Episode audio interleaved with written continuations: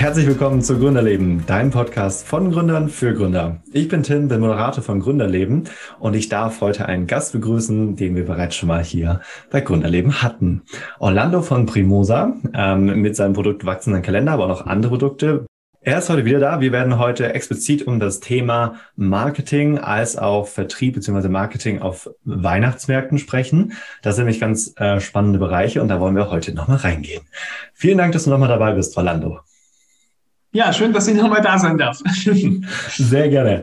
Dann würde ich sagen, beginnen wir doch gleich mal mit dem, was wir gerade angekündigt haben. Das Thema Marketing. Alles über dein Unternehmen und deine Gründungsgeschichte kann man ja schon in der ersten Podcast-Folge anhören. Jetzt wollen wir nochmal da ins Marketing reingehen. Von daher fangen wir einfach mal mit einer offenen Frage an. Wie sieht das bei euch aus, das Marketing? Ja, also ich bin auf jeden Fall schon mal der richtige Ansprechpartner, weil ich bei uns drei Gründern jetzt auch das Thema Marketing seit zwei, drei Jahren beackere, obwohl ich jetzt keinerlei irgendwie Erfahrung aus meinem Studium äh, mitbringe. Äh, tatsächlich war mir das Thema Marketing während meines VWL-Studiums immer sehr suspekt, weil ich dachte, dafür braucht man nicht viel Erfahrung oder viel Wissen. Ähm, Erfahrung ja, Wissen, glaube ich, äh, kriegt man dann schnell, wenn man es einfach ausprobiert.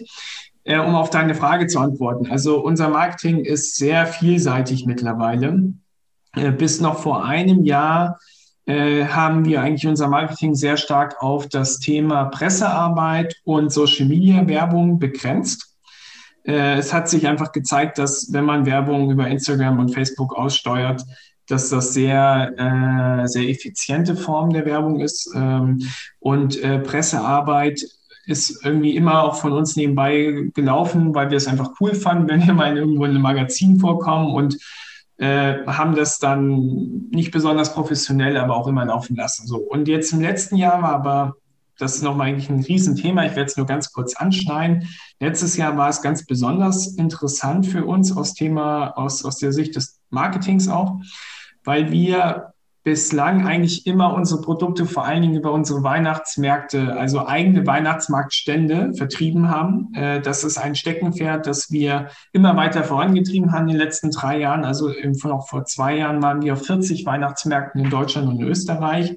Also wirklich eine wie große Anzahl an Märkten mussten dafür auch bis zu 200 Leute einstellen, die bei uns gearbeitet haben. Naja, und dann kam halt Corona und mit Corona war irgendwie klar, wir wissen nicht, ob diese Märkte stattfinden können und haben dann im Frühjahr letzten Jahres äh, einen komplett neuen Businessplan geschrieben, äh, der nämlich diese Weihnachtsmärkte mehr oder weniger abschreibt. Und wir haben uns komplett auf das Thema Online gestürzt, haben unter anderem unseren Webshop äh, gänzlich erneuert. Der war davor wirklich richtig schlecht. Jetzt ist er vielleicht nur noch schlecht. Also ich glaube, man kann noch ganz viel machen, aber er ist schon viel besser geworden. Und wir haben das Thema Marketing auf ganz, ganz vielen Ebenen angegriffen. Äh, also nicht nur, dass wir irgendwie weiter über Social Media Werbung machen, dass wir mit auch äh, Google Ads schalten, Google über Google Shopping gehen. Äh, wir haben ähm, auch weiter Pressearbeit, aber wir haben, wir machen vor allen Dingen jetzt auch Influencer-Marketing, wir machen äh, sogenannte Paketbeileger, das sind, das kennt jeder von euch. Das sind einfach diese Werbeflyer, die in, in, irgendwelchen Paketen drin liegen, wenn man was online bestellt von irgendwelchen anderen Anbietern mit Gutscheincodes. Ähm, und es gibt noch eine, noch eine Vielzahl von anderen, die mir jetzt so spontan gar nicht einfallen, äh, die wir alle ausprobiert haben in diesem Jahr, um auch vor allen Dingen dann Erfahrungen für die Zukunft zu sammeln. Mhm. Anfang letzten Jahres, das war ja das Frühjahr 2020, da war Corona ja gerade voll im Kommen. Ähm, ja. Nach welchem Schema seid ihr dann vorgegangen, um eure Marketingkanäle auszuwählen, die neuen? Also ähm, erstmal haben wir uns auch ein bisschen beraten lassen. Wir sind auf eine Agentur hier in der Region zugegangen. Ich habe tatsächlich sind wir auf viele Agenturen zugegangen und haben unseren Businessplan vorgestellt, weil wir uns zu diesem Zeitpunkt auch nicht zugetraut haben, dass wir alles äh, um, rund ums Thema selbst, äh, Markt, rund ums Thema Marketing selbst stemmen können. Dafür braucht man ja auch äh, viele viele Fähigkeiten, viele Ressourcen, die man jetzt in einem kleinen Team noch nicht hat, vor allen Dingen, wenn es um sehr, sehr viel Marketingbudget geht, das ausgespielt werden will. Wir haben klar auf das, was sich schon bewährt hat davor, also die Social-Media-Werbung, haben wir wieder festgesetzt. Äh, und äh, dann haben wir einfach äh, uns inspirieren lassen von dem, was uns Leute mitgeteilt haben. Also ähm, zum Beispiel diese Offline-Werbung, dass wir ähm, diese Paketbeileger gemacht haben. Wir haben das Thema Pressearbeit sind wir ganz anders angegangen, haben da ein professionelles Presseteam ins Boot geholt, die für uns diese Arbeit übernommen haben, weil wenn man das ernsthaft macht, ist das eigentlich ein Fulltime-Job. Und dazu gehört noch viel mehr als eine gute Story, sondern es gehört eigentlich, wenn man so auch will, ein paar gute Argumente, warum man trotzdem genommen wird, auch wenn es viele andere gute Stories gibt. Sprich, aber die habt ihr ja. Die haben wir ja und es ist oft aber auch so, dass bei vielen Magazinen und so man schon auch damit arbeitet, äh, dass man dann meine Anzeige bucht. Ja, äh, mhm. also und das sind solche Themen, die man vielleicht haben, die wir nicht auf dem Schirm hatten. Bis davor waren wir sehr naiv und haben das in dem Fall äh, ganz anders gehandhabt. Wir haben das Thema Influencer Marketing viel, viel größer sind wir das angegangen. Allerdings haben wir nicht so stark mit großen Influencern gearbeitet, sondern mit sogenannten Mikroinfluencern, also Leuten, die auf Instagram oder Facebook vielleicht 1000 bis 10.000 Follower haben. Äh, die haben von uns Produkte umsonst bekommen und durften die testen und äh, durften haben, haben sozusagen ihren Weg des Testens irgendwie dann auf, auf ihrer Plattform beschrieben. Ähm, und dann haben wir noch zwei Sachen gemacht, dass die für uns relativ neu waren. Das eine war das Thema halt Google, Google Werbung, Google Ads, Google Shopping. Das hatten wir nur ganz wenig angetestet und das Gefühl auch, dass das noch nicht so super lief. Das lief dann doch ganz gut. Und das, was komplett für uns neu war, und sehr spontan dann aus dem Boden gestampft wurde, war das Thema Native Ads. Und ich glaube, die kennt ihr auch alle. Wenn euch das der Begriff noch nicht sagt, das sind einfach die Werbungen, die ihr auf Spiegel Online, Süddeutsche Zeitung, äh, Zeit äh, Online oder so sieht, ähm, dann äh, gibt es da immer so Werbeeinheiten, die sehen ein bisschen aus wie ein Artikel selber, äh, sind aber tatsächlich eine bezahlte Werbefläche. Und äh, das Thema war super spannend, äh, vor allen Dingen, weil es sehr spontan kam, aber weil ich auch festgestellt habe, dass das vielleicht nicht ganz so effizient ist was die Conversion angeht, wie Social Media mhm. Werbung, aber trotzdem ein Riesenpotenzial bietet, vor allen Dingen auch neue Kunden anzusprechen, die man vielleicht über Instagram nicht erreicht. Mhm. Für wen würdest du sagen, bietet das das größte Potenzial? Naja, äh, ich würde sagen, alle, die, also ich will da noch eine Sache kurz ausholen, weil das das Gerne. Ganze irgendwie besonders spannend macht wir haben sehr stark auf Social Media auch im letzten Jahr gesetzt. Und dann kam eine Situation, die vielleicht jeden treffen kann und die äh, das ganze Unternehmen äh, ins Wanken bringt, nämlich dass unser sogenannter Facebook Business Manager gekapert wurde. Also der Business Manager ist die Ausspielungsplattform von Facebook und Instagram Werbung und allen Plattformen, die da dran hängen. Genau, das ist jetzt äh, keine Person, sondern das ist quasi die Oberfläche, wo man auf Facebook Werbung machen genau, kann. Ja. ja. Und wir wurden da gehackt und äh, dieser Hack hat erstmal dazu geführt, dass äh, für eine kurze Zeit zumindest der, der uns gehackt hat, Werbung in unserem Namen ausgespielt hat in einer Sprache, die wir nicht verstehen und Produkte, die wir nicht kennen. Und äh, wir dann große Probleme hatten äh, über Wochen, über wirklich viele Wochen, über sechs Wochen hatten wir Probleme, auf diesen Business Manager wieder zurückzugreifen und Werbung auszuspielen. Und wenn das halt wie bei uns ein ein sehr saisonales Geschäft ist, ist das existenzbedrohend. Und uns ist dann bewusst geworden, wie abhängig wir von dem von der Firma Facebook sind. Und ich glaube, mhm. das geht vielen Firmen, vor allen Dingen jungen Startups so, die halt ein Produkt vertreiben, dass man, äh, dass man greifen kann, dass man irgendwie als Geschenk äh, kauft oder dass man einfach zum bestimmten Zeitpunkt verkaufen will. Und dann haben wir halt überlegt, okay, was machen wir, welche Alternativen haben wir? Und dann kam das Thema auf Native Ads. Und da waren wir komplett unbeschrieben, haben dann aber mit verschiedenen Anbietern äh, gesprochen und äh, haben einfach mal ausprobiert. Und das war echt cool. Und deswegen würde ich sagen, Native Ads sind immer eine gute Alternative, wenn man nicht zu sehr abhängig sein will von einer Plattform, die im Zweifelsfall vielleicht auch mal einfach nicht will, dass man seine Werbung aus, aussteuert. Zumal der Support auf vielen Plattformen ähm, ja sehr dürftig ist. Gerade 2020 habe ich das, ich, also ich bin ja im Online-Marketing tätig, ähm, häufig erlebt äh, von gewissen großen Plattformen, dass der Support äh, absolut unzuverlässig war, dass unglaublich viele ähm, Werbeanzeigenmanager gehackt wurden. Von mir und uns Gott sei Dank keine, aber trotzdem bekommt man ja sowas mit. Und da gibt's echte Probleme. Also gerade wenn du eben von der Saison abhängig bist und Zugriff brauchst, geschweige denn, du hast ein streng kalkuliertes Budget und es tut jetzt irgend so eine äh, ja, irgendeine Firma, die du nicht kennst, in der fremden Sprache von sonst wo auf der Welt für dich ausgeben, dann hast du einfach ein Problem und dann brauchst du ja. eigentlich Unterstützung. Ja, ja, absolut. Also, also das Plattform. war echt, ja, ich kann dich da nur, ich kann dich da nur bestätigen. Ich bin, wir sind wirklich derartig gebrannt, was das angeht. Ich werde das nicht mehr vergessen.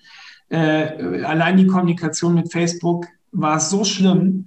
Wir haben, man muss sich das einfach so vorstellen, da gibt es so, also insofern ich da richtig informiert bin, man, man hat bestimmte Werbeklassen, wenn man so will. Also je nachdem, wie viel Werbebudget als Werbetreibender man dort auf, ausgibt, desto besser oder desto schlechter ist der Support.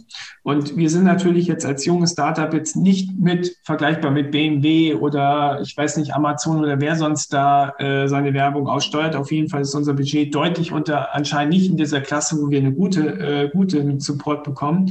Und das führt dann dazu, dass man nach vielen Stunden und Tagen irgendwann mal einen Kontakt per E-Mail bekommt. Und äh, wenn man dann ein kompliziertes komplizierte Frage hat, die man halt irgendwie diskutieren müsste, bestenfalls telefonisch, was sowieso, sowieso schon nicht mal geht, führt es dazu, dass man immer wieder mit einer neuen Person bei Facebook Kontakt hat. Also es ist nämlich irgendwie so, dass man dann nicht einen Key Account Manager hat, sondern man stellt eine Frage, dann antwortet Person X. Dann reicht die Antwort nicht, dann stellst du eine Rückfrage, dann beantwortet, dann antwortet Person Y. Und das ging bei uns so, dass ich irgendwann ja mit der Person, mit der 15. Person gesprochen habe. Es ging immer noch um das gleiche Thema. Und natürlich weiß die, Person, die letzte Person überhaupt nicht mehr, mit was worum es ging, als ich ganz am Anfang angefangen habe. Das heißt, ich musste jedes Mal wieder komplett das ganze Thema klären, damit ich irgendwie wusste, ja. dass die Person überhaupt weiß, worum es geht. Und das war derartig ineffizient und anstrengend und auch äh, einfach eine schlimme Erfahrung, dass ich weiß, wir dürfen uns nicht zu sehr abhängig mehr von Facebook machen, unabhängig davon, wie, wie gut dort das Marketing noch funktioniert.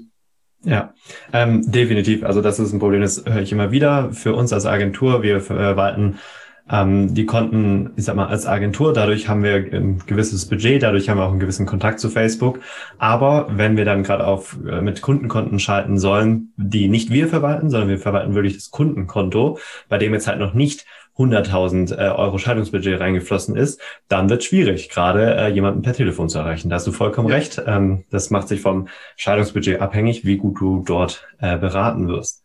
Mhm. Ja, ähm, ansonsten, wenn wir jetzt ähm, von der Schiene mal weggehen, wie macht ihr Marketing? Was ist euch da wichtig? Worauf achtet ihr? Ähm, wie machen wir Marketing? Also ich würde sagen, uns ist es wichtig, dass unsere, unser Marketing authentisch ist. Ähm, ich glaube, wenn man mal auf unsere Seite geht, wird man sehen, dass wir uns schon unterscheiden wollen von vielen anderen Firmen. Wir sind sehr detailbezogen, äh, was die Gestaltung angeht. Und das soll sich auch in, in unserer Kommunikation nach außen äh, ausdrücken. Ähm, und ja, sonst würde ich sagen, wie hatte ich ja schon gesagt, wir versuchen eigentlich möglichst viele Dinge auch auszuprobieren, einfach allein schon dessen, um zu wissen, was funktioniert gut, was funktioniert nicht so gut. Und ein wichtiges Thema, das man vielleicht an dem, in, bei dieser Frage anschneiden kann, ist das Thema, wie wir eigentlich versuchen, Offline-Werbung zu machen, weil online, glaube ich, zwar wird der Markt immer, immer größer, aber man erreicht doch nicht alle Menschen. Ähm, allein weil auch Instagram und Facebook und so natürlich von vornherein vorselektieren und äh, das hat auch seinen Grund, dass du halt deine Werbung nicht jedem anzeigst, sondern halt der Zielgruppe, bei der du das Gefühl hast, du äh, hast die höchste Wahrscheinlichkeit, dass sie zu auch einem Verkauf führt. Aber wir setzen ganz bewusst halt auch auf den Offline, auf eine Offline-Marketing-Strategie, nämlich das Thema Weihnachtsmärkte. Dass wir nämlich äh, mehr oder weniger Pop-up-Stores über die Weihnachtsmärkte aufbauen und das möglichst flächendeckend. Und dort erreichen wir nämlich nicht nur die junge, äh, die jungen Menschen, die vielleicht über Instagram erreichbar sind, sondern auch alle, alles, alle Klientel, die nach Weihnachtsgeschenken suchen und da sind wir eine gute Adresse und dort können wir nämlich mit den Leuten auch wirklich persönlich in den Kontakt gehen, können denen unsere Produkte erklären, die im Zweifelsfall mhm. sich halt nicht so schnell erschließen wie ein Produkt, das man schon kennt. Und das mhm, ist sehr halt wertvoll. Super, ja, das ist eine super Strategie, dass, äh, die uns auch ja, die uns schon super viel eingebracht hat, die auch ein paar Risiken mit sich bringt, aber auf die wir auch weiterhin setzen wollen und die wir auch weiterhin ausbauen wollen. Mhm. Jetzt hast du einen wunderschönen Bogen zum Thema Weihnachtsmarkt gespannt. Das ist sicherlich, also nicht für jeden ähm, relevant, würde ich sagen, bei der Gründung, aber durchaus sehr interessant, also sehr spannend. Von daher, äh, magst du ein bisschen aus dem Nähkästchen plaudern? Wie kommt man in den Weihnachtsmarkt rein? Was muss man da beachten? Welche Kosten kommen da vielleicht auf einem vor? Ähm, was sind die Vor- und Nachteile? Ja, also es ist ein super spannendes Feld und es ist so ein bisschen nerdig im Sinne von, es ist sehr speziell. Ja, und äh, ich, wie du schon gerade gesagt hast, es betrifft wahrscheinlich nur einen ganz, ganz kleinen Bruchteil derjenigen, die gründen, äh, dass das überhaupt in Frage kommt. Weihnachtsmärkte, muss man sich so vorstellen, sind eine noch, kommen aus einer alten Zeit und deswegen sind viele der Verfahren und also viele Dinge muss man halt berücksichtigen, äh, die vielleicht nicht mehr ganz so zeitgemäß sind. Auf jeden Fall eine Sache, die schon mal ganz wichtig ist, man muss sich im Zweifelsfall sehr, sehr, sehr, sehr früh drum kümmern. Es gibt Weihnachtsmärkte, da muss man über ein Jahr im Voraus sich anmelden und bewerben. Das ist sowieso schon mal eine wichtige Information. Also Weihnachtsmärkte, man geht nicht einfach hin, sondern man muss eine Bewerbung schreiben. Äh, das findet man auf den Plattformen der entsprechenden Weihnachtsmarktbetreiber. Und äh, diese Bewerbung schickt man dahin und dann bekommt man irgendwann eine Zusage. Mhm. Wie findet man diese äh, Plattform? Naja, also muss man, weiß nicht, Weihnachtsmarkt, Nürnberg, Weihnachtsmarkt, äh, Leipzig, Weihnachtsmarkt, Berlin. Äh, dann okay. kommt man im Zweifelsfall mehrere Weihnachtsmärkte und dann geht man halt auf die Weihnachtsmarktseite, die, ähm, die jetzt relevant ist. Und äh, ja, genau, und dann hat man erstmal diese Bewerbung, da kriegt man äh, dann irgendwann mal eine Rückmeldung. Und äh, natürlich kommen ganz viele Dinge, die man halt planen muss. Also man muss, man braucht manchmal oder oft eine Hütte, eine eigene Hütte, man braucht oft äh, eigenes Dekomaterial und dann vor allen Dingen das Thema Personal ist super spannend und super äh, relevant, ähm, weil wenn man jetzt nicht, wenn man wie in unserem Fall halt nicht selbst verkaufen kann, weil wir können nicht auf 40 Märkten gleichzeitig zu dritt stehen, das wollen wir auch gar nicht. da haben wir dann andere Sachen zu tun, aber man braucht halt Leute, die einen vertreten können, die authentisch sind, äh, äh, bei denen man auch das Gefühl hat, ich, ich möchte gern, dass diese Person oder die Person kann gut für mich ein Produkt verkaufen, das halt irgendwie auch mit gewissen ide äh, ideellen Zielen, Werten aufgeladen ist. Das ist gar nicht so einfach, so jemand zu finden und den auch so zu schulen, gerade wenn es viele sind, dass der halt dann auch wirklich den Kunden gut erklären kann, was können die Produkte, was können die Produkte nicht, äh, wann macht ein Produkt Sinn, wann macht es vielleicht keinen Sinn und äh, vielleicht halt ein gutes Verkaufsgespräch zu führen, ohne dass man dem Kunden irgendwas aufschwatzt. Und äh, das ist etwas, was man auch frühzeitig planen muss und gleichzeitig gar nicht zu frühzeitig machen kann, weil niemand, der jetzt zum Beispiel einen 450-Euro-Job sucht, sucht den ein halbes Jahr im Voraus, sondern im Zweifelsfall zwei, drei Monate und dann ist die Zeit super knapp und dann muss man sehr schnell sehr viele Leute finden, die schulen. Und äh, dann kommt natürlich das ganze Thema auch noch Organisation rund um den Weihnachtsmarkt direkt dann zu, zu der Zeit dazu. Äh, die Märkte finden alle sehr zeitgleich statt. Das heißt, man muss dafür sicher, man muss dann Sor äh, Sorge, dafür Sorge tragen, dass die Hütten halt alle an einem bestimmten Tag aufgebaut werden, dass dann das Personal da ist, dass die Produkte da sind und dass auch im Laufe der Verkaufszeit halt immer genügend Produkte bleiben und dann wenn die, wenn die, wenn die Märkte schließen, muss sehr, sehr schnell auch alles wieder äh, zusammengepackt und nach Hause gefahren werden. Das ist, wenn man zumindest so viele Märkte bespielt wie wir, eine Herkulesaufgabe, die das ganze Jahr Planung und Vorbereitung benötigt. Ja, das heißt, einmal muss man rechtzeitig circa, also würde es reichen, wenn man im Februar sich darum kümmert, dass man im Dezember auf dem Weihnachtsmarkt ist? Das kommt auf den Markt an. Es gibt halt, wie gesagt, Märkte, da muss man über ein Jahr im Voraus sich bewerben. Es gibt Märkte, da reicht ein halbes Jahr im Voraus. Äh, wichtig ist halt, nicht jedes, nicht jeder Anbieter oder nicht jedes Produkt eignet sich für einen Weihnachtsmarkt. Also die Plätze sind im Zweifelsfall begehrt.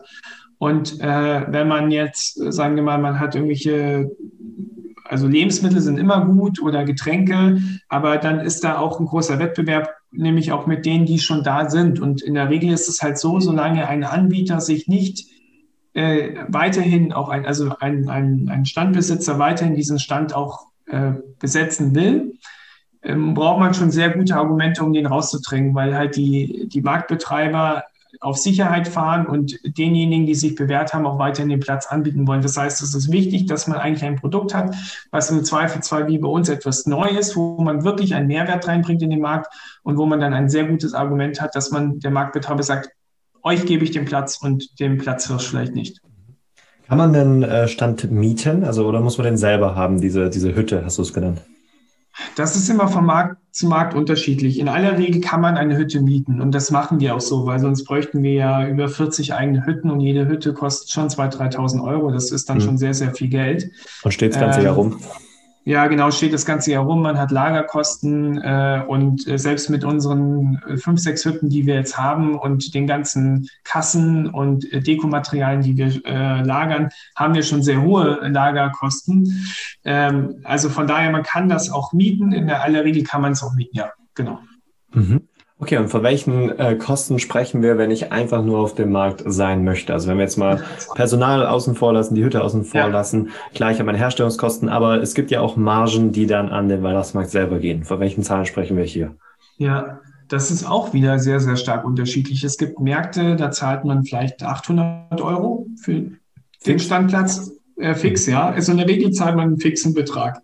Für einen Tag oder für wie lange? Nee, für die ganze Verkaufszeit. Aber ich würde sagen, also es geht von 800 bis 6000 Euro. Und das ist auch Produkt, äh, produktabhängig. Also der Glühweinstand, der ja im Zweifelsfall den fünf- oder ja, fünffachen Umsatz macht von uns, weil da geht der richtige Umsatz, mhm. äh, der zahlt dann auch deutlich mehr Miete äh, als wir.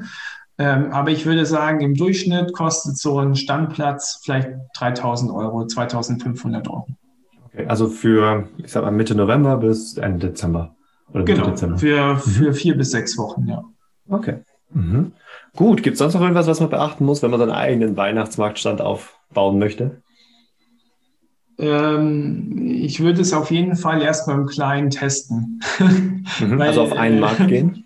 Ja, erstmal auf einen Markt gehen. Äh, also wenn man sagt, ich möchte gerne irgendwie perspektivisch mal mehr Märkte bedienen, ja, das ist gut, aber ich würde es ist, es, wir haben im ersten Jahr haben wir auch genauso sind wir auf eine, auf einem Markt gewesen, dann waren wir auf zwölf Märkten und äh, dann auf 40 und das war schon sehr, sehr ambitioniert und ich glaube, es ist sehr wichtig, dass man seine eigene Erfahrung erstmal mit einem einzelnen Markt äh, ausprobiert und das ist natürlich auch immer eine Frage dessen, möchte, möchte man das überhaupt dann mehrere Märkte zu haben, weil natürlich dann auch der persönliche Kontakt irgendwann drunter leidet, weil dann ist man ja nicht selber der Verkäufer. Es gibt ja vielleicht auch Leute, die einfach selbst was per Hand produzieren und das auch dem Kunden persönlich verkaufen wollen und dann ist es sowieso interessanter, wenn man vielleicht sich nur auf einen Markt bewirbt.